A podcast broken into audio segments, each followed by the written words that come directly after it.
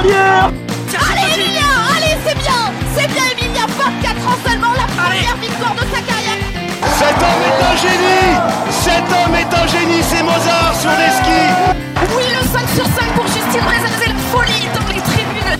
C'était un Martin pêcheur, et bien là c'est un Martin tireur. Un drôle d'oiseau qui s'envole avec une carabine dans le dos.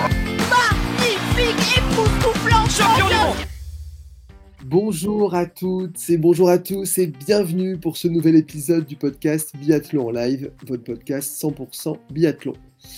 Alors nous allons revenir sur l'étape allemande d'Oberhof et comme à l'accoutumée, je suis en très bonne compagnie puisque Aurélie est là. Comment ça va Aurélie? Salut Jérémy, écoute ça va super après un super week-end à Oberhof. Oui, les courses ont pu se tenir, on était bien contents. Romain, comment ça va? Le big boss? De biathlon live. Bonne année, les amis. Ah oui, bonne, année. Mais Ah oui, Oui. Bonne année à 2024, hein. Hum, c'est notre première sortie. On espère qu'elle sera concluante, mais autant que les filles. Oui, Mais euh, bon, bah, une, une belle étape d'Oberhof. euh, on- J'ai hâte de la débriefer. et oui, qu'est-ce qu'on vous souhaite pour cette nouvelle année? Un, un gros globe? Un gros globe français? Euh, À nous ah, ah, alors, euh, pour les filles françaises, oui, euh, mais pour si je- c'est pour moi, euh, moi je, je, je veux bien, hein, mais c'est mal parti. hein. J'ai un peu de retard euh, sur les Norvégiens là. Oui, oui, Ouais. t'as un petit peu de retard, mais, euh, mais rien n'est fait. On est, à- on est à la moitié des courses individuelles, donc euh, Ouais. le reste. Il va falloir que je m'y mette euh, au sport tout simplement pour euh, déjà, euh, ce sera déjà une bonne base. hein. Ouais. bon, Aurélie, on te souhaite des, des victoires en, en padel. Alors euh, oui, volontiers, ça je veux bien. Et puis euh, normalement, euh, je dois retourner en Norvège euh, cet été. Donc Ah. souhaitez-moi de trouver un, un chouette travail, voilà, à la rentrée. Ah, bah génial. Au plus près des, au plus près des biathlètes pour, euh, pour la saison prochaine, c'est parfait. Oh oui. Euh, je vous propose qu'on démarre le débrief d'Oberhof.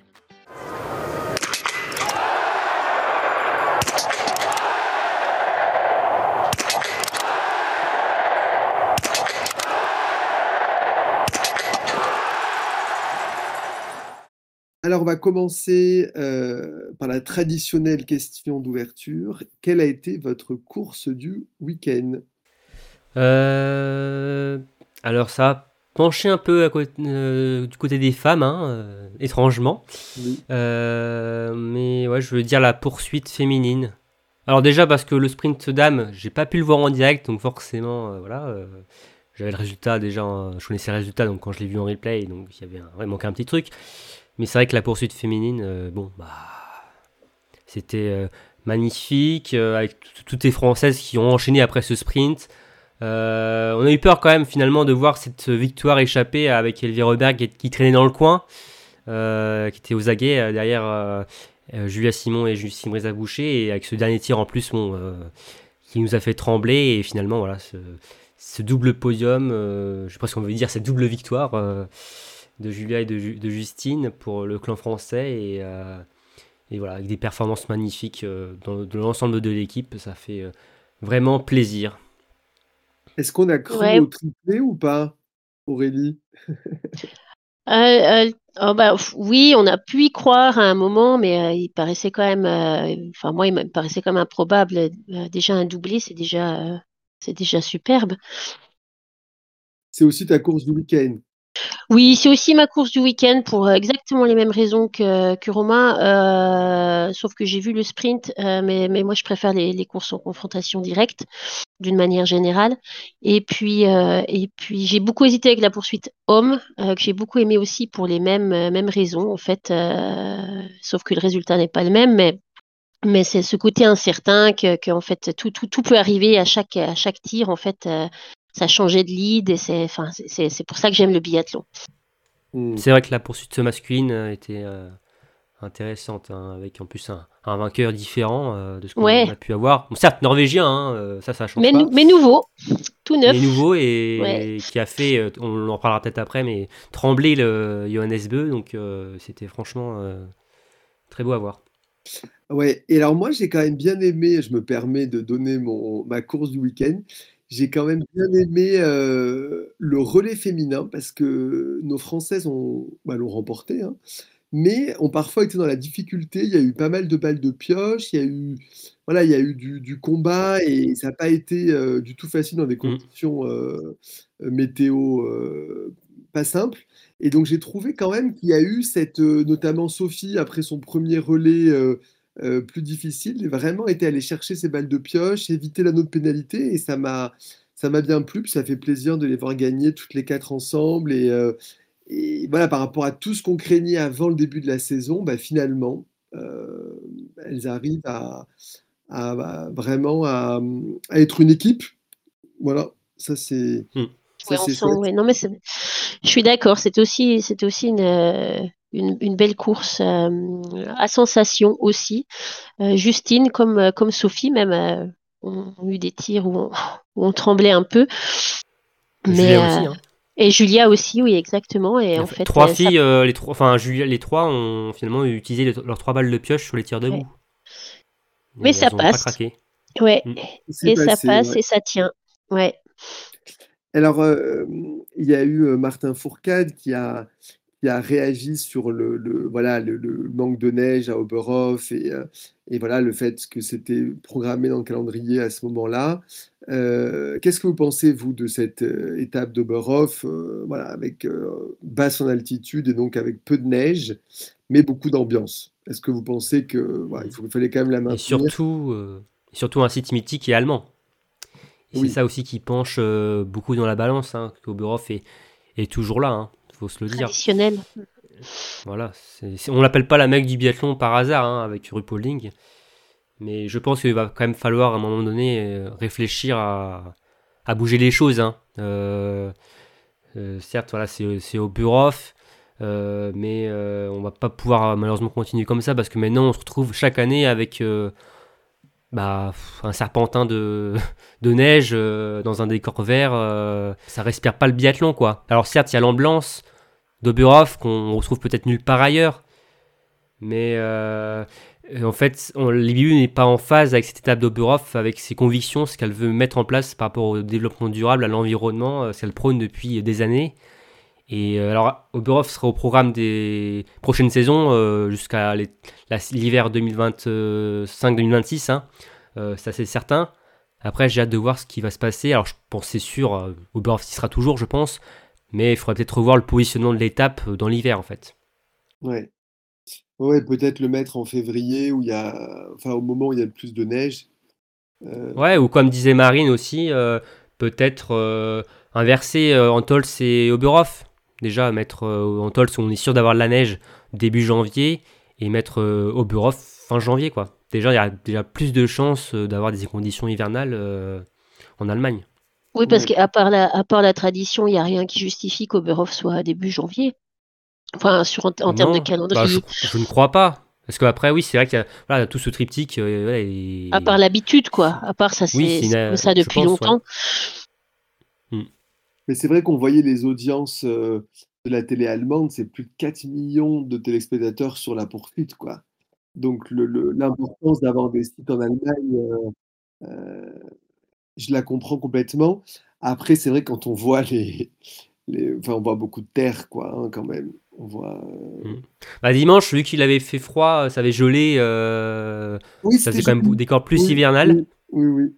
Donc, Ouais, il y avait mieux, tellement de, mais, brou- il y avait euh, tellement de brouillard qu'on voyait pas, on voyait pas le, le- les, les à, les à côté de la piste, en fait. C'était un peu ça aussi. On voyait, on voyait juste les, Mm. les, les Et heureusement aussi que les, les spectateurs sont là aussi pour garnir euh, les, les côtés aussi de la piste, euh, ce qui permet d'avoir quand même une ambiance un peu plus euh, biathlon et hivernale euh, qu'on peut retrouver sur les, autres sites. Mais c'est vrai que quand on a vu le, le début de semaine l'état du site, clairement je- on se demandait vraiment si ça allait courir hein, euh, au Oberhof. Euh, Ouais, puis en termes de très matériel, confiant. en termes de matériel aussi, je pense que ça peut, ça peut, ça peut quand même flinguer les, les paires de ski. Alors les grosses nations qui ont, qui ont des paires à, à revendre, euh, c'est pas, c'est pas très grave, mais, mais pour des petites nations ou des petits athlètes, c'est quand même, c'est quand même un peu plus embêtant.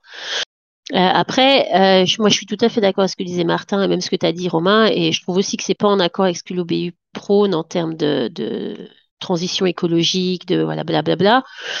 Après, j'ai adoré les courses du week-end, quoi. J'ai adoré les courses de cette étape. Euh, non, mais c'est vrai, j'ai adoré ça. Et je pense que c'est un peu dû aussi au mauvais temps. Euh, ce qui a permis des, des, courses pas très sereines, on va dire. Euh, et euh, ouais, donc voilà. bah, c'est ce qu'on aime à Oberhof, hein. Ouais, exactement. Dantesque, voilà. C'est ce qui fait son charme. Donc oui, c'est ça, mais après, après on parle d'Oberhof, mais on peut aussi parler d'évoquer d'autres sites. Hein. On sait que le Grand Bornand, des fois, c'est pas. Le Grand Bornand, c'est juste aussi. Hein. C'est juste aussi. Bon, Repolling, encore en Allemagne, c'est aussi très compliqué, de plus en plus compliqué. je crois qu'il n'y a pas de neige sur place. Donc ça va encore être un décor comme l'an dernier d'ailleurs, hein. pareil. C'était aussi, il n'y avait pas de neige. Bah oui, mais bon, bah c'est la vérité de la, de la nature, de ce qui se passe actuellement aussi euh, sur Terre, hein. donc euh, qui nous rattrape, qui rattrape le, monde du biathlon. Euh, il va falloir que l'IBU aussi se penche là-dessus, peut-être pour faire des sites beaucoup plus hauts et déjà réagencer son programme, son calendrier. Ouais, mais il n'y a pas, il a pas beaucoup de sites vraiment en altitude, non? Enfin, Je pense que le. Bah, après, il y a une limite d'altitude. Il me semble que c'est 2000 mètres. Euh, au-delà de ça, on peut pas faire d'épreuves de, biathlon. Ouais. On peut pas faire d'épreuves d'endurance, je pense. Oui, voilà, parce que c'est dangereux forcément pour les athlètes hein, de, concourir trop haut. Euh, donc euh, à un moment donné, est-ce que les va peut-être revoir ça légèrement? Je sais pas, mais. Ouais, ou alors il faudra combiner des, étapes, faire des étapes plus, plusieurs, enfin plusieurs, enfin ce sera une étape plus longue en fait avec plusieurs des doubles courses deux week-ends euh, sprint poursuite, masse ou relais euh, sur le même site, quoi. Un site qui est, qui est adapté au biathlon au jour d'aujourd'hui. Mmh, mmh, mmh, bon, merci. Passons, Passons euh, à la Coupe du Monde féminine et à nos bleus, parce qu'il y a, y a, quand même de, quoi, de quoi être heureux. Avec Justine Brézaboucher qui a démarré 2024 en trombe, comme elle avait euh, terminé 2023 euh, avec une première place sur le sprint et une seconde place sur la poursuite et la victoire sur le relais. Elle conforte son maillot jaune de leader du classement général. Euh, elle, a parlé à un moment dans une interview du fait que voilà, elle comptait quand même les courses, enfin, la conscience du, voilà, de, ce qui reste à accomplir. Est-ce que vous n'avez pas peur que ça devienne une pression, une pression qui monte avec les médias autour et que ça puisse voilà, un peu la fragiliser pour cette deuxième partie de la saison alors moi je pense pas. Alors oui, si je pense que ça va faire monter la pression forcément parce que si elle continue sur cette lignée là, elle va, elle va, on va forcément lui en parler de plus en plus du, gros globe. Euh, après, je pense quand même que euh, elle saura, euh, elle saura faire la part des. Je pense qu'elle saura faire son, son biathlon comme elle, comme elle l'a fait jusqu'à jusqu'à maintenant cette saison. Et je ne pense pas que ce sera ça qui, qui impactera euh, ses résultats. Moi, je, je, ne crois pas. Et, et, puis, je vois pas de grands loups. Alors, il y a des beaux noms derrière elle, hein, juste derrière. Euh, Ingrid Tendrevol, Elvira Heuberg, Elisabeth Tozzi, et, et, même Julia. Mais je vois pas non plus de gros loups euh, qui est juste prêt à le croquer, là, juste derrière. À louer un petit peu plus loin, mais. Euh, oui mais euh, je ne vois pas non plus, elle, elle est pas non plus, enfin voilà, je, donc je, je pense qu'elle a quand même un petit peu de marge et puis qu'elle qu'elle saura euh, paisiblement peut-être arriver jusqu'à jusqu'à cet objectif. Après, euh, c'est quand même de la nouveauté hein, pour Justine. Elle avait certes déjà porté le dossard jaune il y a quelques temps, mais c'était en début de saison, c'était une grande découverte. Porter le dossard jaune, donc là, c'était pas une découverte, mais de le porter jusqu'au bout, ça va être quelque chose de nouveau. Alors certes, allez, on la sent quand même plus libérée, on en a déjà parlé. Hein. Euh, ça lui permet de déclencher de nouveaux trucs, euh, d'être plus, euh, d'avoir moins de pression sur les épaules, même derrière la carabine. Mais jouer un gros lobe de cristal, c'est quand même aussi une sacrée, sacrée mission. Alors Julia Simon aussi, l'an dernier c'était nouveau, elle s'en est très bien sortie. Bah, pourquoi pas Justine aussi, hein, j'espère. Euh, après, la saison est encore longue, hein. c'est compliqué. On, sait qu'avec le barème de points, le nouveau barème de points depuis deux saisons, ça peut aller très vite dans un sens comme dans un autre. Euh, une victoire d'avance. Donc c'est déjà un bel avantage. Hein. Mais comme je le disais, euh, ça peut très vite tourner dans l'autre sens. Euh, moi, j'ai hâte de voir euh, quand peut-être elle fera une grosse contre-performance. Alors, je ne le souhaite pas. Hein, S'il y a perf tout, tout au long de la jusqu'à la fin de l'hiver, c'est très bien. Mais si elle, refait une contre-performance, j'ai hâte de voir comment elle va ensuite réagir. si elle tout de suite elle se remet dedans en, en patronne de la discipline qu'elle est actuellement. Euh, parce que là, elle est dans une, elle surfe sur une vague euh, très positive. Euh, certes, elle n'a pas gagné la poursuite, mais ça reste quand même deuxième. Elle est portée par son niveau assis qui est impressionnant. Mais à voir aussi quand il y aura peut-être un coup de moins bien. Et c'est là aussi on verra si vraiment là aussi elle a les épaules de pouvoir jouer ce gros globe de cristal jusqu'au bout. Donc euh, Mm. Oui, je surtout suis que pas totalement inquiet, mais je suis pas non plus à 100% rassuré parce que voilà, Justine par le passé nous a pas non plus assuré qu'elle pouvait voilà enchaîner euh, une saison entière, comme Julia Simon aussi en dernier, on ne savait pas aussi ça. Mais euh, c'est, on est quand même dans la nouveauté, dans l'inconnu avec Justine, donc euh, il y a forcément un petit côté euh, voilà pas rassurant, mais au vu de ce qu'a fait, on peut être optimiste.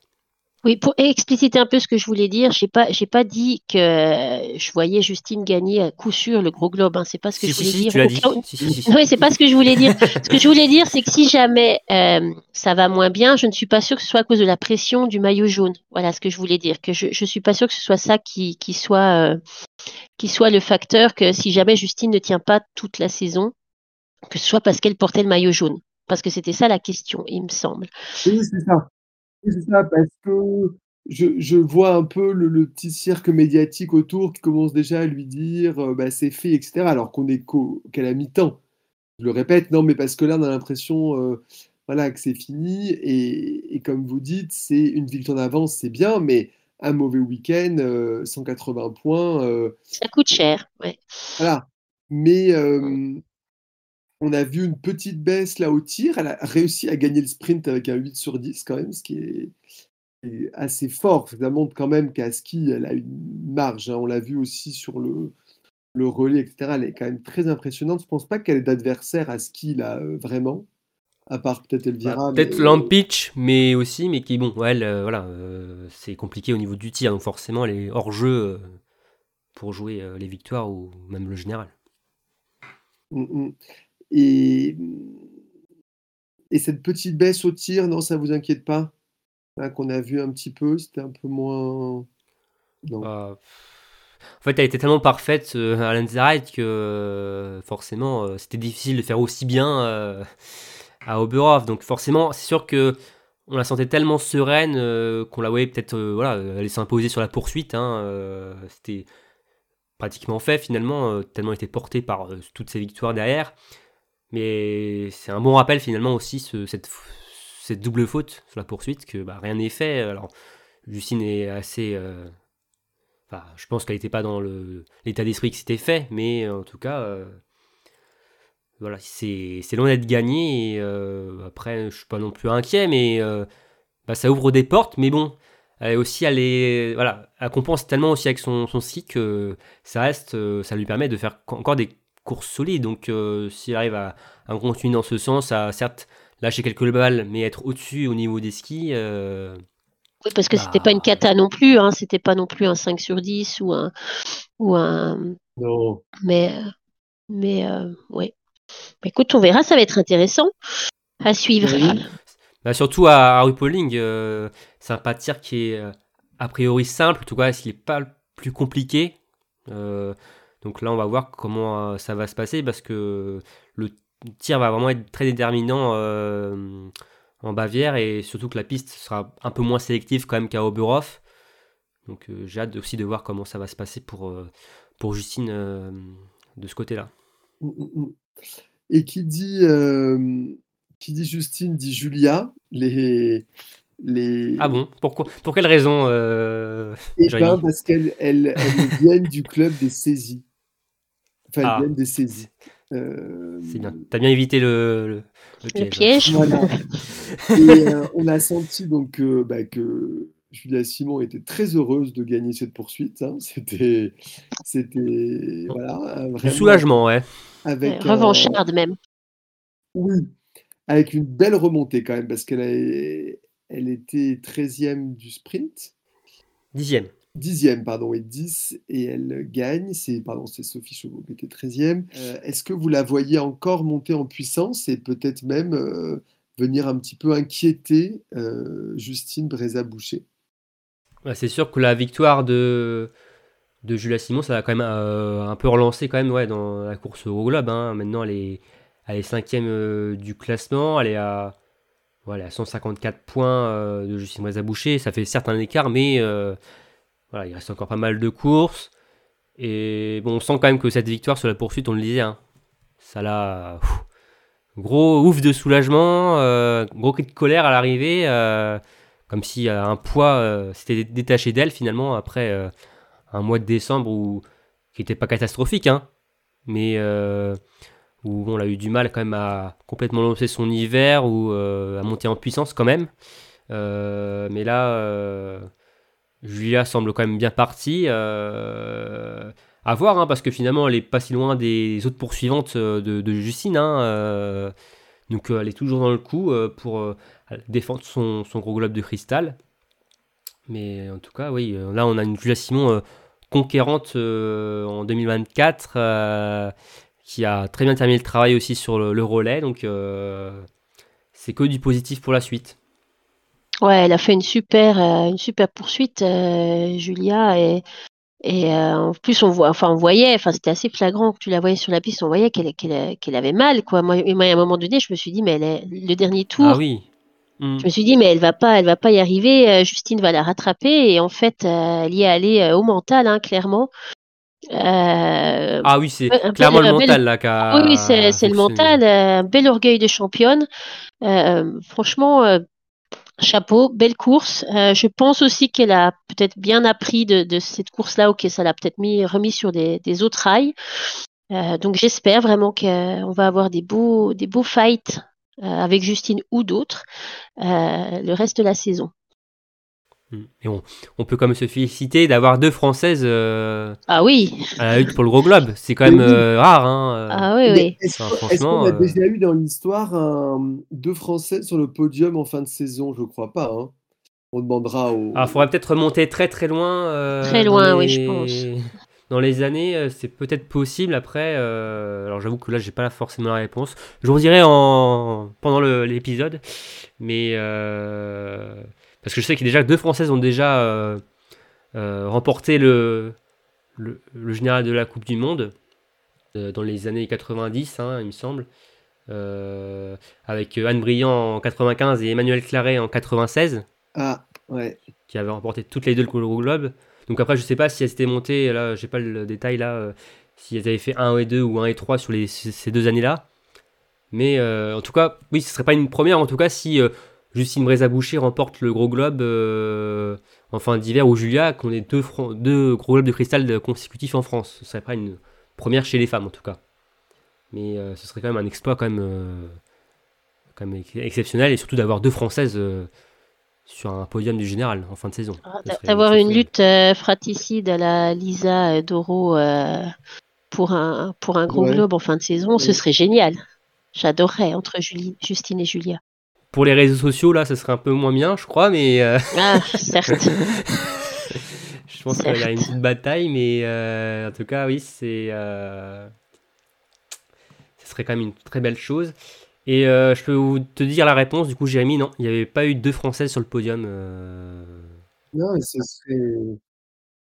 Et, et en plus, deux, deux athlètes de la même génération, du même endroit. Enfin, il y a un côté. euh, Ah bah pour le club des saisies, là, euh, ouais. Ouais. Et puis, euh, et puis après, ça part en série Netflix, ça. hein. Parce qu'il y a, il y a de la rivalité. ça, bref. Non, mais il y a, il y a- il y a quelque chose aussi. Ah oui. Ah bah, il y a un potentiel, là, oui, c'est sûr. Il y a Là. un potentiel avec l'extra sportif, là, c'est sûr que là, t'as de quoi. euh, Non, mais c'est aussi parce que le sport, parfois, ce qu'on aime aussi, c'est ça raconte des histoires de gens et, et au-delà de, de l'affaire, etc. Et je, je trouve que toutes les deux ont, ont du charisme quand même. C'est des championnes qui ont du charisme et, euh, et qui Mm. sont, euh, qui sont intéressantes aussi, qui font vivre aussi leur sport. Donc, euh, bon, c'est- deux athlètes différentes en plus, oui, je trouve. euh, Ouais. Au-delà de voilà, des différences, Oui, oui. même en termes de personnalité. Ouais, ouais. C'est vraiment deux athlètes qui sont complètement différents, donc euh, c'est- voilà, c'est intéressant aussi de les suivre toutes les deux, euh, on- de les observer, euh, de aussi les apprécier de différentes façons aussi. Euh, On peut aimer les deux. Bien sûr. voilà. Euh, et une, une, une autre biathlète qu'on aime aussi beaucoup, c'est Sophie Chauveau. Ah oui, qui a réalisé son, premier, son premier podium en, en Coupe du Monde euh, sur le sprint.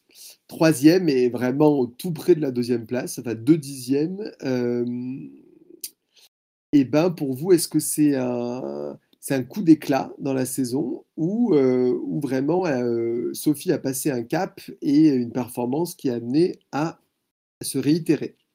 Moi, je pense que c'est un coup d'éclat qui sera amené à se réitérer. Euh, je pense sur les mots. Non, non, je, je- euh, non, parce que je pense qu'on la verra pas sur le podium tous les, tous les week-ends.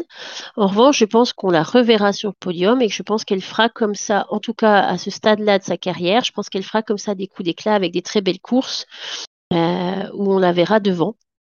Mais, euh, mais je n'attends pas de, de, de Sophie euh, une régularité qui fait qu'on la verra au fleur tout- tout- tout- toutes les courses. Ah, moi je regrette quand même de ne pas avoir vu le sprint, pour- rien que pour ça aussi déjà. Ah oui. Ah. Mais euh, ouais, c'est vrai que euh, ouais, bah, j'espère, hein, forcément. euh, on sent quand même sur cette étape, il y a des paliers qui ont été franchis hein, pour Sophie. Certes, la poursuite s'est moins bien passée, notamment sur le dernier tir, mais on sent qu'elle a réussi à prendre, elle le dit hein, en interview, qu'elle prend désormais plus de recul sur, sur son tir debout, qu'elle est mm, moins sur ses talons, hein, euh, qu'elle met les balles pour les mettre au fond, et notamment ses balles de pioche sur le, euh, le, le le relais, relais. hein, c'est ce qu'elle disait.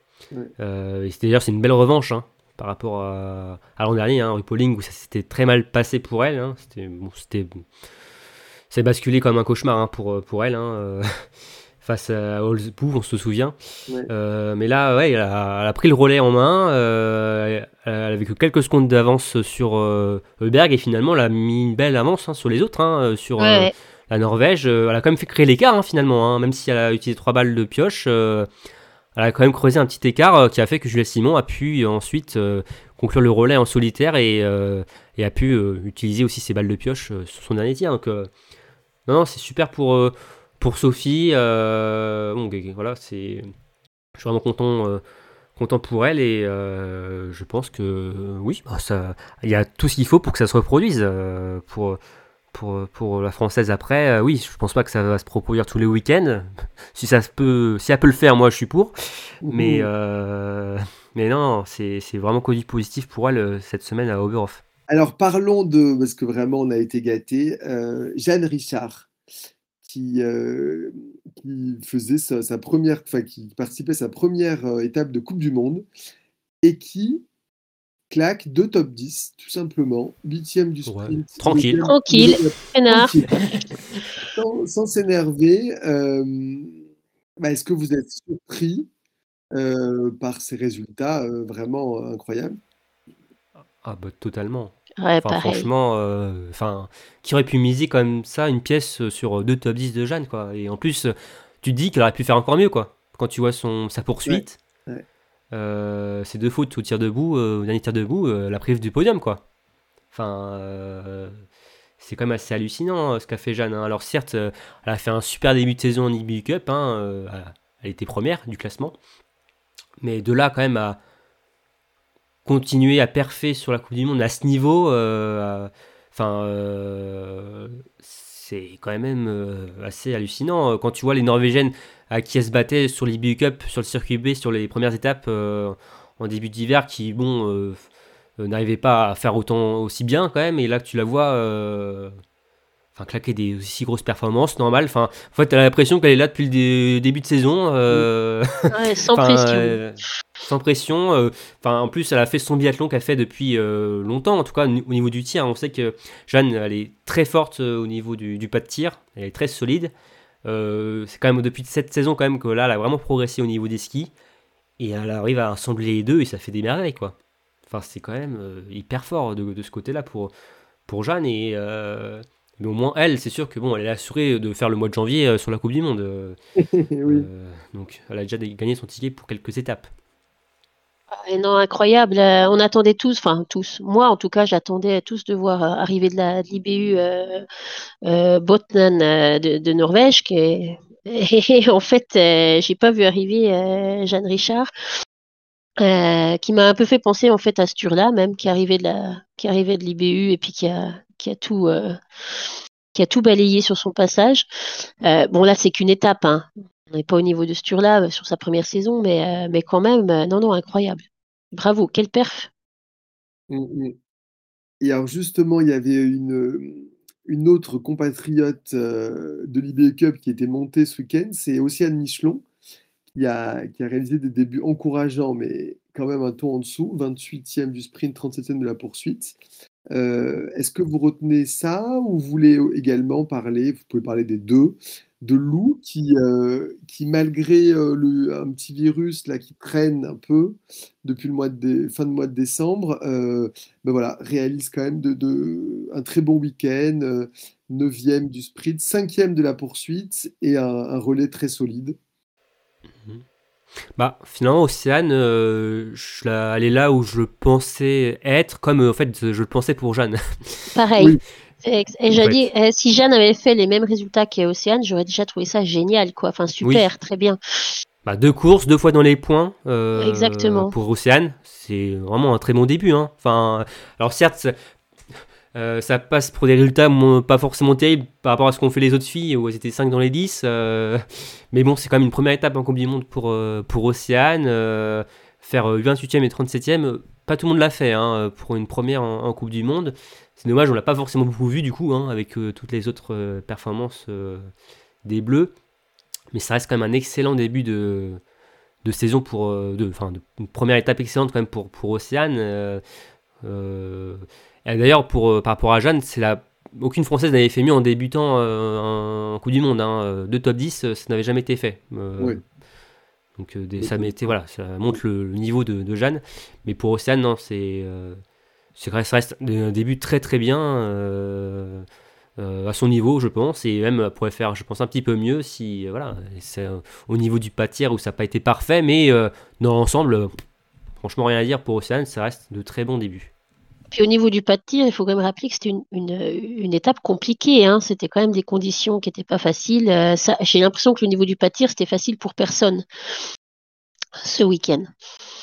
Euh, oui, bon, moi je voulais, bon, j'ai un peu le même avis que toi sur Océane, donc je parler de, de, Lou qui euh, effectivement a été malade, mais qui, qui fait quand même des résultats euh, tout à fait honorables, voire même, voire même bons. De voir que Lou, qui est, qui est pas non plus une vétérante du, circuit, s'accroche comme ça aussi bien derrière les, derrière les, grandes dames que sont Julia et Justine.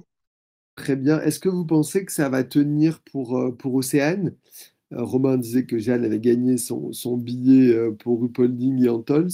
Est-ce que Océane aussi, ou est-ce qu'en IBU Cup, euh, voilà, C'est compliqué chez les femmes, hein, il y a beaucoup de densité. oui, il y a beaucoup de densité, mais ah, je pense qu'on verra quand même aussi. Je prends aussi quand même Océane à Rupolding. Je trouvais quand même ça difficile de la faire descendre en IBU Cup.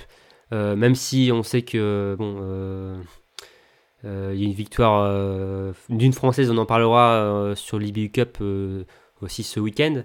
Ce serait quand même difficile de ne pas laisser une seconde chance à Océane quand même du côté de Repolling. surtout qu'en plus, l'IBU Cup reste en Italie. Donc au niveau de la logistique, je pense que c'est quand même peut-être plus simple de garder les mêmes groupes pour les Français, euh, que ce soit en Coupe du Monde ou en, IBU Cup. Donc ça, ça peut jouer aussi de ce côté-là. Et si on utilise le quota masculin qu'on prend pas, ça, peut peut-être marcher, je sais pas. Bah, on peut demander. À, entendre certains, on pourrait même utiliser tous les quotas euh, masculins euh, et mettre une équipe de 12 femmes. voilà, non, mais c'est vrai que. Bah, on, en, on en parlera, mais Gilone, il avait quand même pas démérité non plus en début de saison. Après, moi, j'ai pas de parti pris euh, voilà, entre les deux, hein, mais c'est. Si, si, si, si, euh, non, euh, non. mais, non, mais, je pense qu'elle. voilà, c'est, ça, si elle reclaque la semaine prochaine, voilà, en Italie, des, belles performances, peut-être que. Forcément. Hmm. mais c'est compliqué. Alors que, bon, chez les hommes, on a un quota qu'on n'utilise pas. Et c'est vrai qu'il y, il y a des saisons où c'était complètement l'inverse. Donc c'est ça, c'est quand même beaucoup inversé, quoi. Équipe de Ah bah les groupes féminins et Euh, masculins en France ouais, sont complètement inversés en quelques saisons. hein. Ouais, c'est clair. hein. Ouais, En termes de performance, ouais. ouais. Mais euh, Et puis de- Après, euh, il y a ah- une épo- Ouais, vas-y. Ouais, non, après, oui, je veux dire, on l'a cité, pas forcément, parce que, on- bon, euh, faut le dire, hein, Martin, euh, Martin Fourcade a quand même été souvent l'arbre qui cachait la forêt. Hein, euh. Certes, c'est le groupe masculin performé plus que le féminin, mais grâce à notamment à un athlète, hein, faut le dire. Ouais, mais justement, quand il y a un, un athlète très fort, normalement, ça crée beaucoup d'émulation. Là, on avait Quentin qui était très fort et on sent pas. euh, Mais bon, on parlera après, mais on sent, on sent pas forcément en IBU Cup autant de relève que chez les femmes. Non, ça c'est sûr. ouais. non, après, c'est c'est un. c'est pas- je- ouais, ça, ça, ça se commande pas, je pense. C'est une question de. De, Les générations aussi. de génération, un peu de hasard, un peu de. Il y a des, il y a pas des talents à toute. Enfin, il y a pas des grands talents à toute. euh, à tout, dans toute génération. Euh, donc il y a des fois, il y a des Sauf- années creuses. Sauf en Norvège. Sauf en Norvège, oui, sauf en Norvège où. euh, Non, je pense que c'est parce qu'il y a un nombre, euh, mais je sais pas combien il y a de clubs en Norvège, mais c'est pas comparable avec euh, le reste, euh, enfin de la France en tout cas. Il y a peut-être la Russie qui a autant de clubs, mais je c'est pas comparable avec le reste de l'Europe et enfin même le reste du monde éventuellement, sauf la Russie.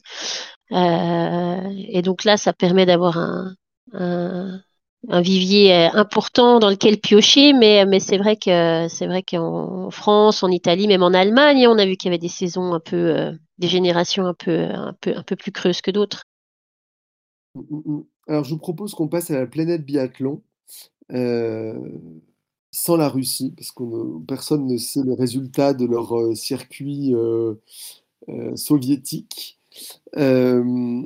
Mais donc, dans la planète biathlon, bah, derrière les Françaises, enfin, certaines essayent quand même de- d'exister. Il y a notamment Franziska Preuss qui a réalisé une belle deuxième place, qui a chippé la deuxième place à Lou sur le ah, Sophie sur le sprint, pardon, et septième de la poursuite. Il y a Ingrid Tendrevolt, euh, 17e du sprint et troisième de la poursuite, et Elvira Heuberg, 11e du sprint, quatrième de la poursuite. Euh, quelle est selon vous, on en a déjà parlé, mais quelle, quelle est la concurrente qui s'affirme euh, vraiment face à Justine? Bah, moi, j'espère Julia. Oui. Ce serait quand même bien hein, d'avoir une lutte franco-française. Après, pour euh, écarter la concurrence franco-française, euh, euh, moi je pense quand même plus Elvira. On l'a quand même vu ces dernières années, c'est celle qui peut enchaîner quand même des courses de haut niveau, plus régulières. Certes, Francisca Preuss, c'est quand même très solide. Lisa Vitozzi aussi. Mais je, à ces deux athlètes, il leur manque un petit truc, je sens, notamment au niveau des skis. On sent qu'il manque un petit truc. Elvira Roberg, euh, c'est peut-être au niveau du pas de tir, mais sinon, euh, c'est très costaud, quoi. Euh, L'an dernier, on sait qu'elle a été écartée de la course au, au globe à cause de, problèmes de santé. Mais il faut se rappeler, sinon, c'était quand même dans le match, quoi. C'était hyper solide, hein. Donc, pour moi, c'est plus la Suez qui me fait peur aujourd'hui. Hum, moi, je suis un peu de ton avis aussi, euh, mais aussi, euh, je mettrais quand même bien une pièce sur euh, Ingrid, euh, qui, C'est une norvégienne, trouve- comme par hasard. J'allais le dire. Euh, c'est pas, enfin non, si c'est un, enfin non. ah. Je mettrais quand même une pièce sur Ingrid parce que ça me paraît, euh, je trouve qu'elle a quand même franchi euh, aussi elle des étapes cette saison. Elle me paraît quand même beaucoup plus solide cette saison que les saisons d'avant, euh, plus régulière. Et, euh, et je pense que si elle continue sur sa lancée, elle peut être une, une concurrente redoutable à, à Justine ou à Julia. Enfin, et, et elle- moi, je la trouve même peut-être même plus solide sur la, la saison entière que, que Elvira. Mais après, Elvira reste dangereuse, on est, on est tous d'accord. Surtout que sa copine euh, Thierry Lecoff euh, maintenant est sur le commande sur le circuit. Enfin, elle est sur les étapes. Oui, Ça va lui donner du, Oui. de l'allant. Pour, euh, exactement. pour Je pense que ça lui remonte le moral. Ça le- ça le- l'encourage. Moi, je suis assez de l'avis de d'Aurélie. Euh, je pense qu'Ingrid. euh, on là, dans le, la, la fin de la poursuite, c'était quand même. euh, c'était pas donné qu'elle qu'elle batte Elvira. hein. Elle, a, Non. elle était quand même plus forte. Donc, euh, je mettrai une petite pièce aussi sur Ingrid. Je, je souhaitais euh, savoir qu'est-ce que vous retenez euh, voilà, dans les infos marquantes entre le relais des Suédoises, malgré la contre-performance d'Anna Oberg, ou les difficultés persistantes de Marketa Davidova et Elisa Teresa Hauser, l'absence de vireur. Enfin voilà, qu'est-ce qui, qu'est-ce qui vous marque dans le circuit féminin? Euh, alors pour le, j'ai trouvé que l'absence de vireur s'est vraiment fait sentir pendant le relais euh, italien. Il y avait un Oui. joli coup à jouer Mhm. et qui était du coup un peu un coup un coup perdu. Euh, il manquait vireur en dernière relayeuse. Donc là, là, là, son absence m'a marqué. Ouais, pareil, après, parce qu'après, Marketa Davidova, Lisa Hauser, bon, on en a déjà parlé sur les derniers débriefs. Donc, euh, bon, finalement, euh, on reste sur la même dynamique, hein, euh, que maintenant, euh, focus les mondiaux pour, pour elle. Et après, Anna Heuberg, c'est logique aussi d'un côté, parce que bon, elle était malade, c'est durant les fêtes, donc retour de maladie. On a aussi vu que Lou, c'était plus compliqué aussi, hein, au niveau physique, mais bon, elle a quand même mieux perfait. Mais après, bon, c'est vrai que bon, Vireur, voilà, c'est c'est triste de ne pas l'avoir sur le circuit déjà, tout simplement. Et on pas sûr d'ailleurs qu'on la voit encore en pooling parce qu'elle a partagé un post sur les réseaux qu'elle est encore malade, fiévreuse euh, euh, ce week-end. Donc euh, on espère quand même euh, qu'on la verra euh, du côté de l'Allemagne. Euh, mais oui, c'est quand même une saison très très compliquée pour elle là, euh, pour, l'italienne. Est-ce qu'elle va réussir à aller jusqu'à jusqu'au JO à Milan, quoi? Ça va être ça. le- Ouais, la motivation, c'est ce que sera toujours là. ouais. C'est la grande question euh, du moment ouais, en Italie. Est-ce que vous avez une, une autre performance ou contre-performance que vous souhaitez mettre en avant? Euh, bah moi je vais rester du côté de l'Italie. J'en ai un peu parlé déjà, mais c'est Lisa Vitozzi euh, qui est depuis le début de saison qui est hyper régulière. Euh, bon, deux top 10 encore à Oberhof, hein, 7ème et 8ème. Mais qui euh, avance euh, un peu comme. euh, Enfin, on la voit pas finalement avancer, un peu en retrait quand même. Il lui manque un petit truc, notamment au niveau physique, qui fait qu'elle peut pas se mêler à la lutte pour, pour le podium, mais elle est toujours là, elle est toujours placée au général et on n'en parle pas beaucoup, mais attention à elle, attention à l'italienne. Euh, et moi, je voulais parler des Allemandes parce que pendant le, le relais féminin, euh, alors on était tous bien occupés à regarder les Français devant, mais alors du coup derrière les Allemands, euh, surtout euh, Preuss en fait, on fait quand même un relais un peu euh, à domicile devant leur public, euh, ben, j'allais dire dégueulasse, mais un peu pas, pas très pas très beau. Et c'est dommage, je pense qu'elles ont aussi raté une belle occasion de de, de célébrer devant euh, devant leur public allemand à Oberhof. Très bien, merci beaucoup. On va passer euh, à la Coupe du Monde masculine maintenant en parlant de nos bleus, en essayant de voilà de pas rajouter euh, euh, du de la de trop Du sel au poivre, du poivre Voilà. au sel. Exactement. Mais simplement noter voilà, qu'on on attend toujours ce, ce premier podium, que le, le relais a été terminé à la septième place, donc ça c'est très rare, je pense, dans le relais euh, masculin. Euh, voilà comment expliquer vraiment ces résultats qui, qui surtout euh, contrastent tellement avec les, résultats de l'équipe féminine euh, brillantissime? Mm. Bah, c'est la dynamique qui est hyper euh, négative, j'allais dire depuis le début de saison, mais même de, depuis la saison dernière en fait. hein. et certes, il y a eu le changement d'entraîneur et tout, mais pour le moment, la mayonnaise prend pas. Euh, Il y a un gros manque de confiance au sein des, des athlètes. euh, Il y a des performances des fois qui sont excellentes, mais le problème c'est que qui sont, sont, qui sont bonnes, euh, des sursauts, mais ils n'arrivent pas à enchaîner deux courses en fait. Et c'est ça aussi le, gros souci. Euh, c'est qu'il y, a un boost de confiance des fois sur une cérémonie des, fleurs, une, une grosse performance collective en relais, mais la course d'après, bah, ça replonge et en fait, euh, on n'arrive pas voilà, à enchaîner et c'est ça aussi le, le gros souci. Et, bah, forcément, le gros souci, on le retrouve notamment derrière la carabine. hein, et se retrouve- le manque de confiance se retrouve sur le pas de tir, donc euh, où les Français sont pas au niveau. Et euh, Ils sont pas à leur niveau. que, euh, ils sont pas à leur niveau de ce qu'ils ont pu montrer Mm. ces dernières saisons. Hein, euh, parce qu'il faut pas oublier que voilà, Emilien ou, ou Quentin, les deux gros leaders de l'équipe, ont quand même montré de superbes choses euh, les derniers hivers, hein, euh, entre les titres olympiques mondiaux, les globes du cristal et tout, les victoires, euh, il y a eu quand même des belles choses pour eux. Euh, mais ouais, je, c'est quand même compliqué de l'extérieur quand même d'avoir un avis sur ça, tellement ça paraît quand même tellement difficile à cette situation au sein du groupe. Ce groupe qui semble quand même plutôt vivre bien entre eux.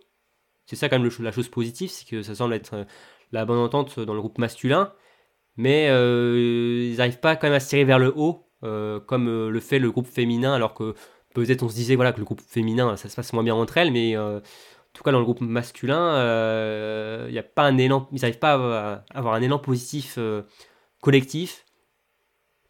Donc on espère toujours que l'étape suivante permettra d'avoir le déclic, mais forcément maintenant oui on va se diriger vers les mondiaux. Hein. Il n'y a pas d'autres euh, aux objectifs. Alors évidemment aussi des victoires, des podiums, mais euh, niveau général, hein, forcément on espère toujours voir les Bleus briller euh, dans le top 10, mais au jour d'aujourd'hui, ça ne pourra plus être le cas de jouer quelque chose. Donc voilà, on espère qu'ils pourront remonter la pente au mieux avant l'échéance principale en République tchèque.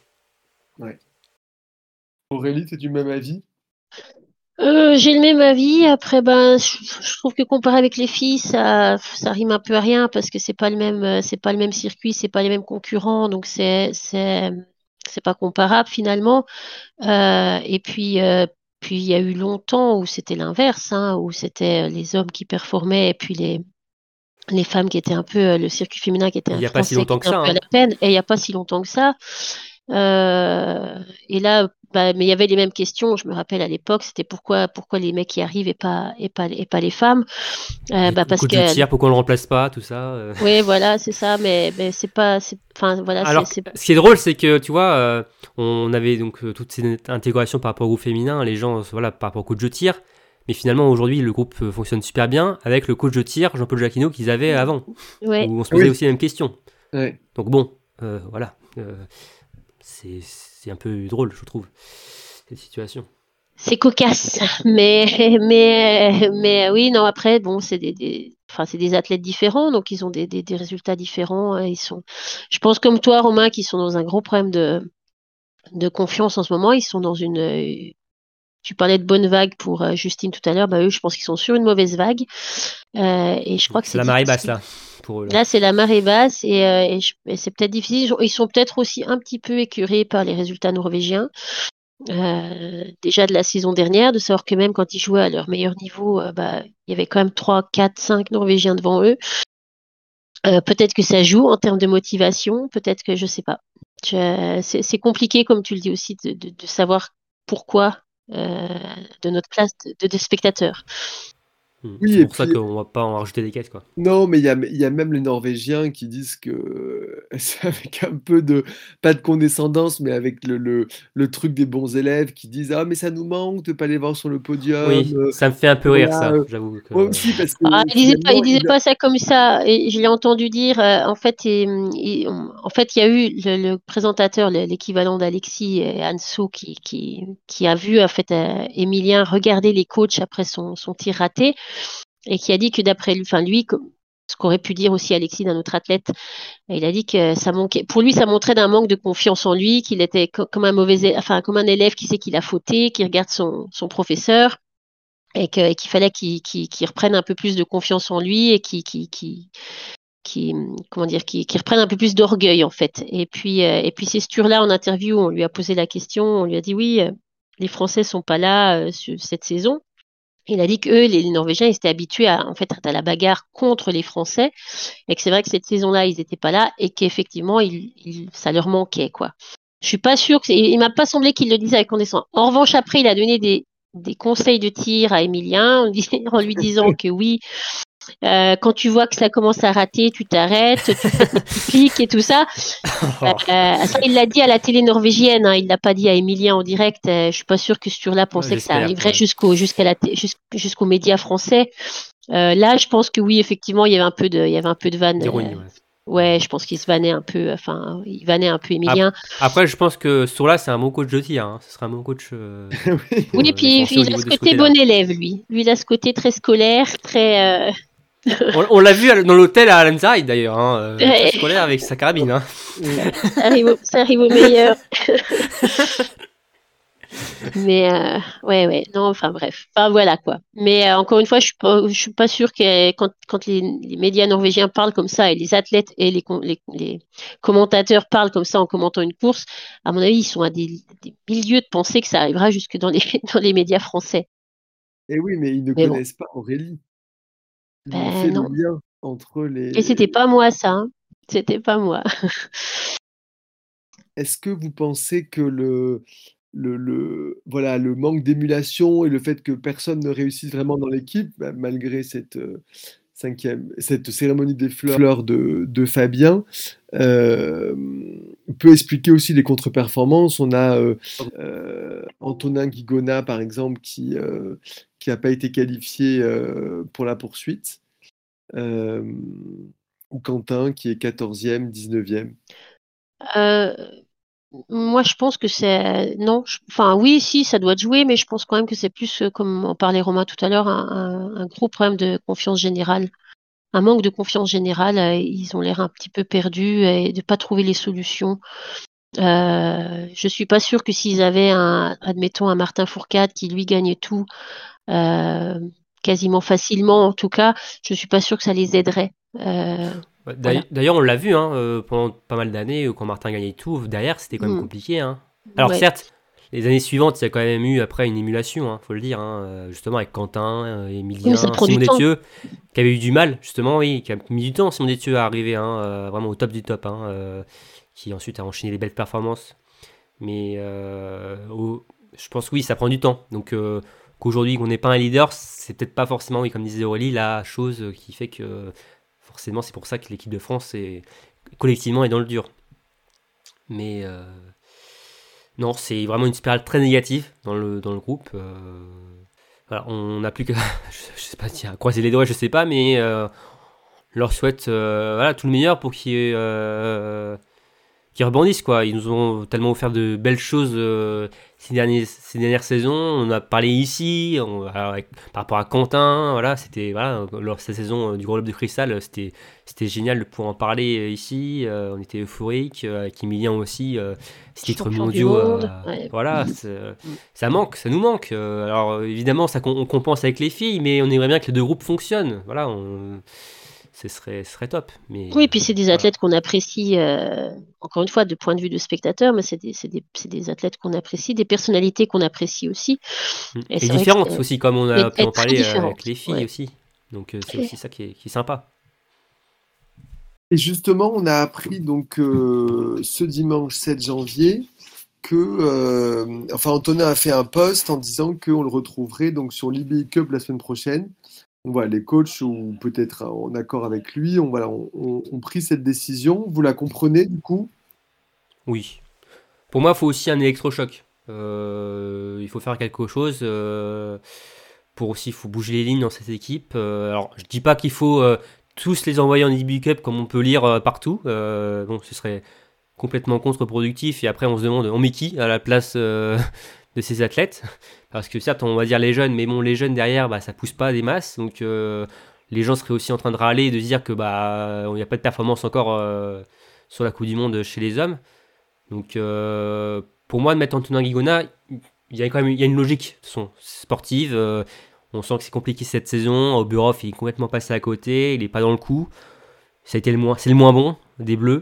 Donc, pour moi, oui, c'est logique de retrouver Antonin sur euh, l'IBU Cup. Et si ça peut lui faire du bien, euh, finalement aussi, euh, sportivement, et on renvoyer après des bonnes ondes positives au groupe, pourquoi pas. Mais après, ça veut dire que j'espère quand même qu'on aura un groupe au moins de 5 athlètes sur la Coupe du Monde pour Epauling, parce qu'on est déjà 5. Si on revoit Antonin en IB Cup, ça fait 4. Bon, sans doute qu'Oscar Lombardo sera de la partie à, à. Oui, parce qu'il y, y a des relais quand même la semaine prochaine. Donc, Oui, donc euh, si on a un athlète qui est euh, malade, euh, c'est pas mal d'avoir quatre, euh, quatre hommes en forme. 4 plus 1, ouais, c'est- ça Mais au moins même mieux. 4, prêts à, prêts à prendre le départ, surtout.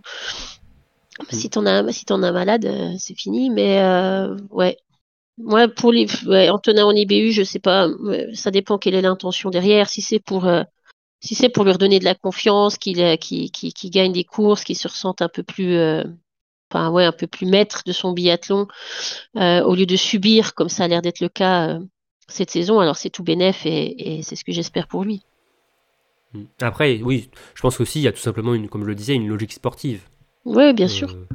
Voilà, au-delà de reprendre de la confiance, après, c'est aussi le jeu de le faire l'ascenseur, de descendre et de monter voilà, en IBU Cup Coupe du Monde. Euh, c'est Après, le problème aussi se posait de la concurrence derrière, l'intensité. Où il y a un peu plus de mal dans le groupe masculin aussi. Donc, euh, mais euh, là, il y a un Oscar qui, qui, montre quand même des belles choses sur, sur la Coupe du, sur l'IBU Cup. donc, je trouve que c'est aussi le bon moment aussi d'essayer de tester des choses, de changer. Tu, pouvais faire, tu pouvais faire monter Oscar sans faire descendre Antonin. Oui, oui, oui. Après, Antonin, on semble pas avoir le niveau, en tout cas, pour performer, faire des choses sur la Coupe du Monde euh, euh, sur ce début d'année. Donc, euh, aussi, il y a, comme je le dis, aussi une logique sportive de, le faire descendre. Hmm. Donc, on n'utilisera peut-être pas nos six quotas. Est-ce qu'il faut le regretter ou c'est la logique sportive qui fait que ça sert à rien d'avoir six personnes si derrière il n'y a pas forcément le, les résultats, quoi? Hmm. je vais pas me répéter, mais pour moi, il y a une logique. Voilà. Il euh, n'y a pas assez de densité de, toute façon derrière. Euh, Antonin, c'est compliqué. Pour moi, sa place aujourd'hui ouais, sur le circuit B. Euh, j'aimerais qu'elle soit en Coupe du Monde, mais malheureusement, ça ne l'est pas. Donc, d'avoir un groupe de 5 athlètes en Coupe du Monde, pour moi, c'est plutôt logique. Ouais, un peu, un peu le même avis. Ça, ne sert à rien de, maximiser le quota si, euh, si, euh, si les athlètes sont pas prêts pour ça. Après, on peut naturaliser des Norvégiens, mais, mais bon. Pas sûr qu'ils soient d'accord. Alors, pour la petite histoire, euh, avec Romain, on avait essayé une fois, on avait une interview de Sturla et on lui avait demandé s'il n'avait pas des ancêtres français et s'il voulait pas passer sous euh, pavillon bleu. Euh, il nous avait répondu euh, à l'Asturla très sérieusement, très scolairement, que non, il n'avait pas d'ancêtre français et que donc ce n'était pas possible. Il n'avait pas, il avait pas senti la, la vanne. donc voilà. Ah oui, c'est vrai, il avait, il avait répondu premier degré. Avait répondu Très premier degré. Non, je n'ai pas d'ancêtre français, désolé. donc je resterai en Norvège. voilà. Je qu'il a tellement répondu premier degré que je l'avais pas mis après, euh, pas écrit tellement, euh, voilà. ça, ça pas passait pas. D'intérêt. Donc, euh, mais oui, en tout cas pas ce tour-là, ça c'est sûr. Très bien, on va passer à la, à la planète biathlon avec voilà Johannes Tignes-Beu qui est toujours en jaune, qui n'a pas gagné ce week-end, qui a eu quelques, quelques loupés sur les, les tirs. Euh, est-ce que pour vous, il est peut-être euh, risque qu'il retombe un peu dans ses travers des saisons antérieures, avec des tirs un, peu rapides et mal assurés ou, non, moi je pense pas. Alors oui, effectivement, il a, il a, il a fait un petit son petit tir de chien fou de, ses débuts là pendant la, la poursuite là, ce qu'il faisait très très souvent au début. Euh, après, euh, je pense que c'était une erreur. Euh, c'était peut-être les conditions climatiques. Il, il inspirait pas trop. je trouve qu'il a fait une, une un relais par contre très très solide dans des conditions compliquées aussi. Donc non, moi je suis pas inquiète. C'est quand même assez rare hein, maintenant de voir Jonas Beu. Euh, cinquième Ouais, cinquième. Avant dernier norvégien. Trois fautes sur le début. Oui, et surtout mis en difficulté. Mis en difficulté par ce Stromsheim. Et euh, c'est bien qu'il y ait du répondant finalement euh, aussi. Euh, et par son frère. Ouais, on parlait d'émulation par rapport à l'équipe de France. Beu, on a créé une, je pense, aussi d'émulation. Et euh, cette simulation le, rattrape, le rattrape complètement aussi. Euh, et euh, certes, on peut s'ennuyer que ce soit que des Norvégiens, mais c'est quand même vachement intéressant, je trouve, cette lutte. Et d'avoir un Bö qui n'est pas au-dessus du lot comme il a pu l'être l'an dernier. Et ouais, ces trois balles au tir debout sont quand même, je trouve, assez parlantes. Et il l'a payé d'ailleurs en piste, comme tu le disais, donc Aurélie, par son frère Tarier, qui l'a déposé en, piste. Ouais. Mais après, non, je suis pas inquiet. Ça, ça rappelle un petit peu la saison, euh, bah justement, on en parlait de, où Sturla est arrivé, où venait le challenger comme ça, où ils étaient quand même à la lutte. Sauf que là, ils sont pas que deux, il n'y a pas que Sturla et Johannes, ils sont cinq. Euh, c'est quand même une lutte interne euh, assez fascinante euh, à regarder en termes oui, sportifs. Parlons, oui, c'est ça. Euh, parlons justement du Drakkar Viking là. euh, qu'est- Qu'est-ce qui vous a marqué? C'est Stromshine, c'est la grid ou c'est Botten qui a quand même enchaîné les, les bourdes là hein, euh, ce week-end? Le prodige.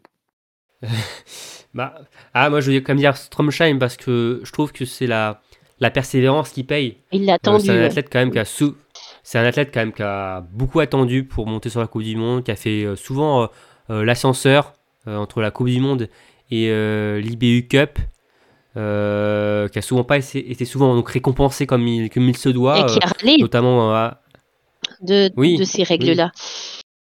Voilà, et, euh, et que bon, il a souvent été défaillant au niveau de son tir, et que là, euh, cette saison, clairement, il a franchi des paliers et c'est devenu un, un leader euh, de cette Coupe du Monde, tout simplement, hein, Ouais. même pas de l'équipe de Norvège, hein, de cette Coupe du Monde.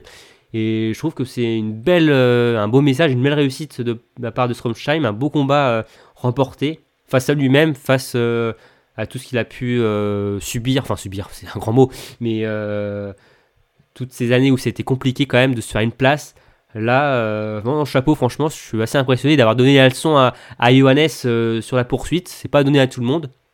Donc, non, bravo Stromsheim. Et euh, pour euh, Botten, euh, ouais, c'était quand même assez drôle euh, ce tour en plus. Mais bon, première course, la tête le plus rapide en piste. Ça envoie le. Voilà. Ça, envoie le message quand même de se dire que c'est pas n'importe qui quand même qui arrive. Certes, le biathlon c'est pas que du, ski, c'est du, tir et ces résultats le, le rappellent fort bien que c'est pas encore fait et qui va donc redescendre logiquement pour euh, la semaine suivante. Donc euh, bah, il ne sera pas à Rupolling.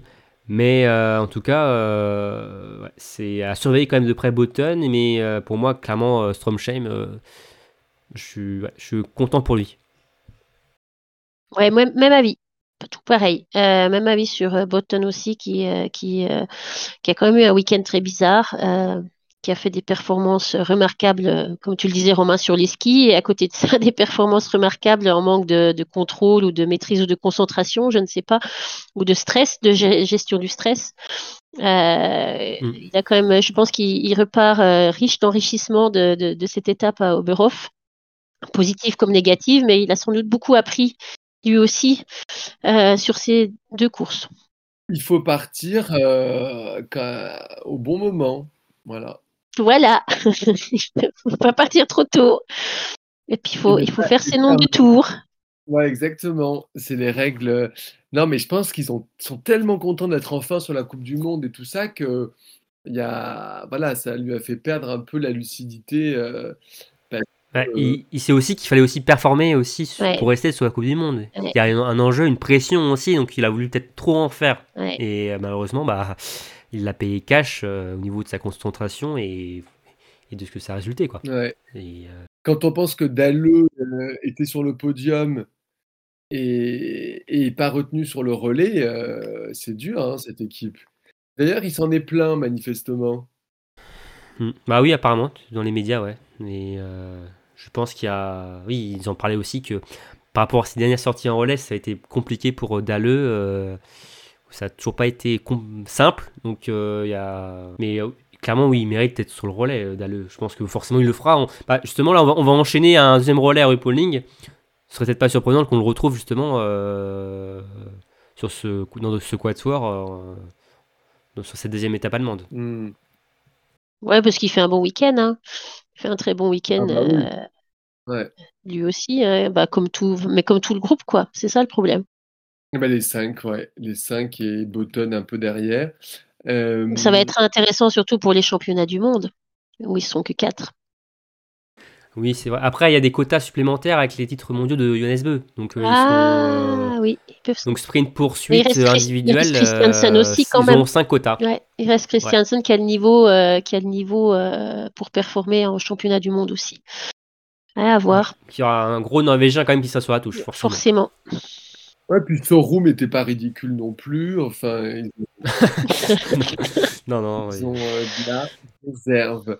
Euh, les Allemands aussi ont de la réserve. Ils ont fait un, un beau euh, week-end à la maison avec Bénédicte Doll qui remporte le sprint et, et Kuhn qui a fait sixième, et, sixième du sprint et huitième de la poursuite.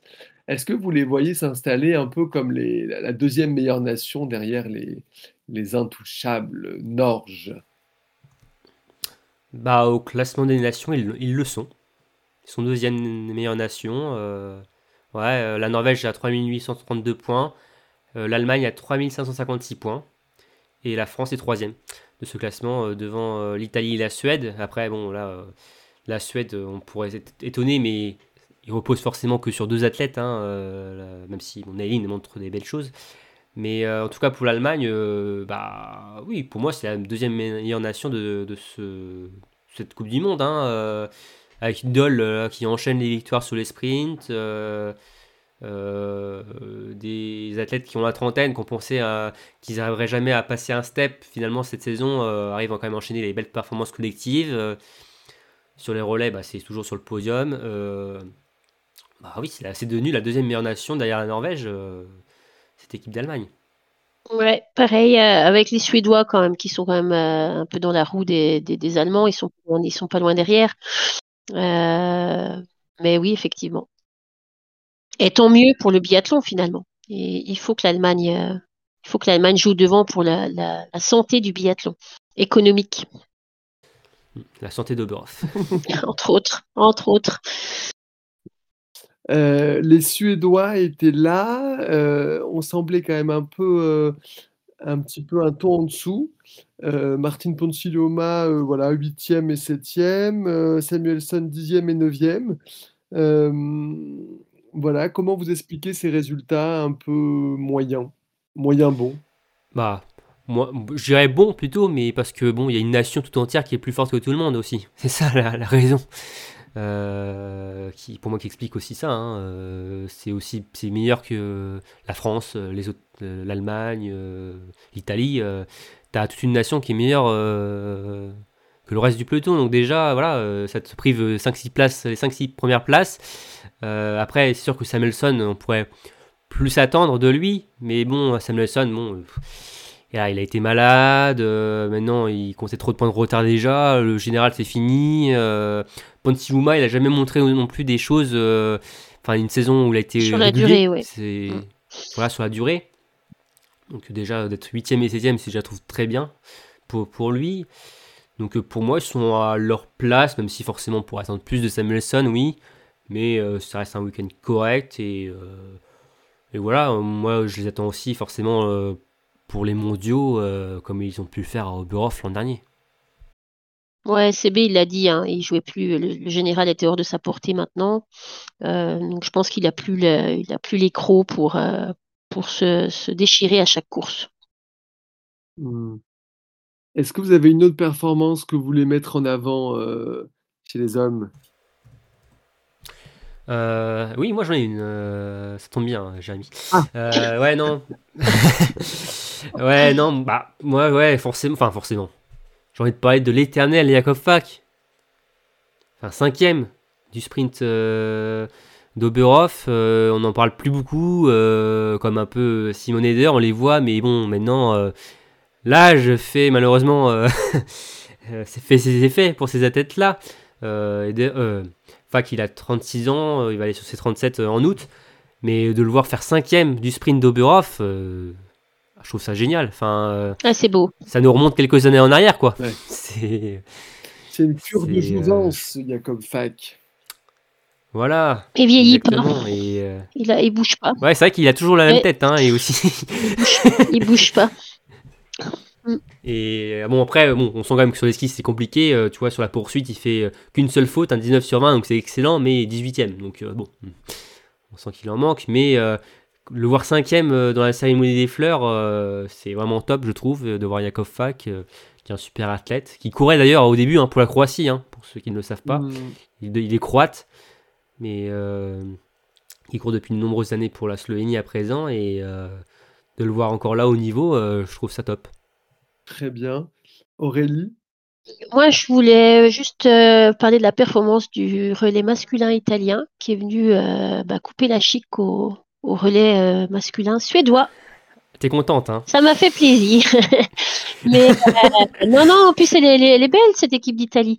Je pense qu'elle va être intéressante à suivre euh, les années à venir. Et, euh, et donc, euh, donc euh, je pense que c'est, enfin, je trouvais que c'était chouette, voilà, de, les, de, les- de leur donner une place sur le podium euh, et de les encourager. Donc, euh, donc euh, c'était, c'était, c'était bien. Bon, bah parfait. Je vous propose que qu'on aille justement sur l'IBU Cup, dont on a déjà un petit peu parlé. Il y avait une, une étape en Italie, Romain. Qu'est-ce qui s'est passé? Oh, il s'est passé plein de belles choses, Jérémy. Ah, Euh, ouais, c'était aussi la reprise de, donc, de l'IBU Cup, hein, quatrième étape euh, à Martel, euh, donc chez nos amis transalpins. Il y avait trois courses au programme, des individuels courts, des sprints et des poursuites.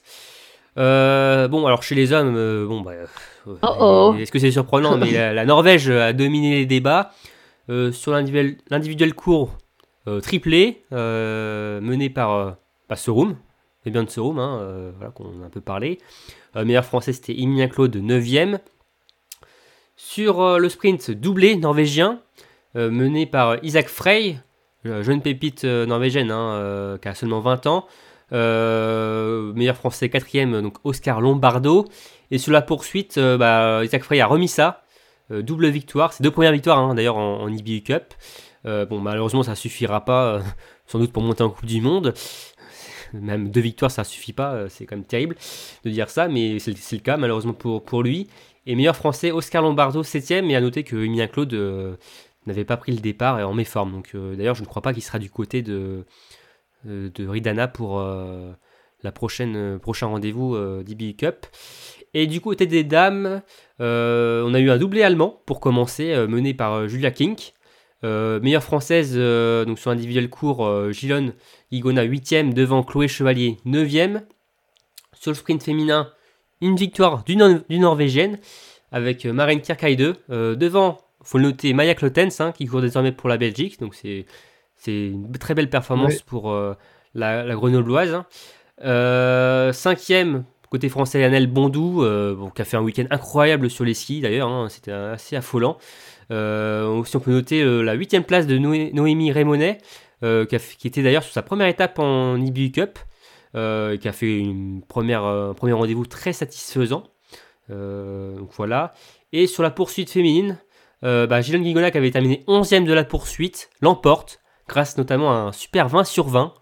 Donc euh, hein, qui répond de la plus belle des manières, hein, euh, après être rétrogradé donc, euh, sur le circuit euh, B en ce début d'année. Donc, euh, voilà pour la performance de la française. Et on peut noter aussi que Chloé Chevalier, qui avait terminé euh, au dehors du top 20 euh, sur le sprint, n'a pas pris le départ de la poursuite. Donc ça se complique, c'est toujours aussi compliqué pour, pour Chloé qui bon, a, a peiné physiquement hein, en Italie. Donc c'est c'est toujours pas ça pour, pour Chloé qui ne remontera pas en, en Coupe du Monde de, de sitôt. hmm. Donc voilà, Jérémy, pour le bilan euh, de cette étape. Merci Romain. Euh, on a euh, une étape qui va arriver très vite, parce que dès mercredi, la Coupe du Monde euh, redémarre à Ruppolding en Allemagne. Oui, tout à fait, ça va enchaîner très très vite. Hein. On- à Rupoling, on a l'habitude hein, d'avoir des week-ends de compétition étalés sur 5 jours de course. Donc on va avoir en fait un jour de cour- un- une compétition sur les 4 premiers jours avec donc mercredi 14h30 le relais femmes. Euh, donc le jeudi, même heure, le relais homme. D'ailleurs, du coup, on enchaîne des relais euh, hommes et femmes euh, de Roberhof à Rupoling. C'est bon, un peu étrange, je trouve. euh, En termes de calendrier, ouais. programmation. Ouais. Oui. Mais bon, c'est c'est comme ça. Euh, vendredi, 14h30, le sprint dame. Samedi, même heure toujours, le sprint homme. Et par contre, le dimanche, on aura une plus grosse journée hein, avec des poursuites. Midi 30, la poursuite dame, euh, qui sera poursuivie par euh, la poursuite masculine à 14h45. Euh, Et sinon, on aura aussi deux autres rendez-vous. Euh, donc l'IBU Cup euh, qui continue donc à Ridana en Italie du 10 au 13 janvier. Et la troisième étape de la Coupe de France qui, de base, devait se concourir ce week-end-là au plan d'automne, mais finalement qui a été repoussé à Bessan, qui va finalement concourir le lundi 8 et 9 janvier. Donc sans doute quand vous écoutez cet épisode. Bon, et ben merci Romain pour ce point complet. Euh, il ne me reste plus qu'à vous remercier tous les deux euh, pour cet épisode. Euh, merci à toi, merci à toi. Une très belle année 2024 à tous les auditeurs. on compte sur vous pour partager sur les réseaux sociaux, pour liker, pour commenter, nous dire si vous êtes d'accord ou pas si vous voulez mettre voilà, tout le monde en IBU Cup dès la semaine prochaine. Mais poliment. Mais, voilà, n'hésitez pas à, réagir et surtout à mettre 5 étoiles sur toutes les plateformes de podcast. On se retrouve très vite pour un nouvel épisode et je vous dis à très bientôt. Bye bye. Salut. Salut.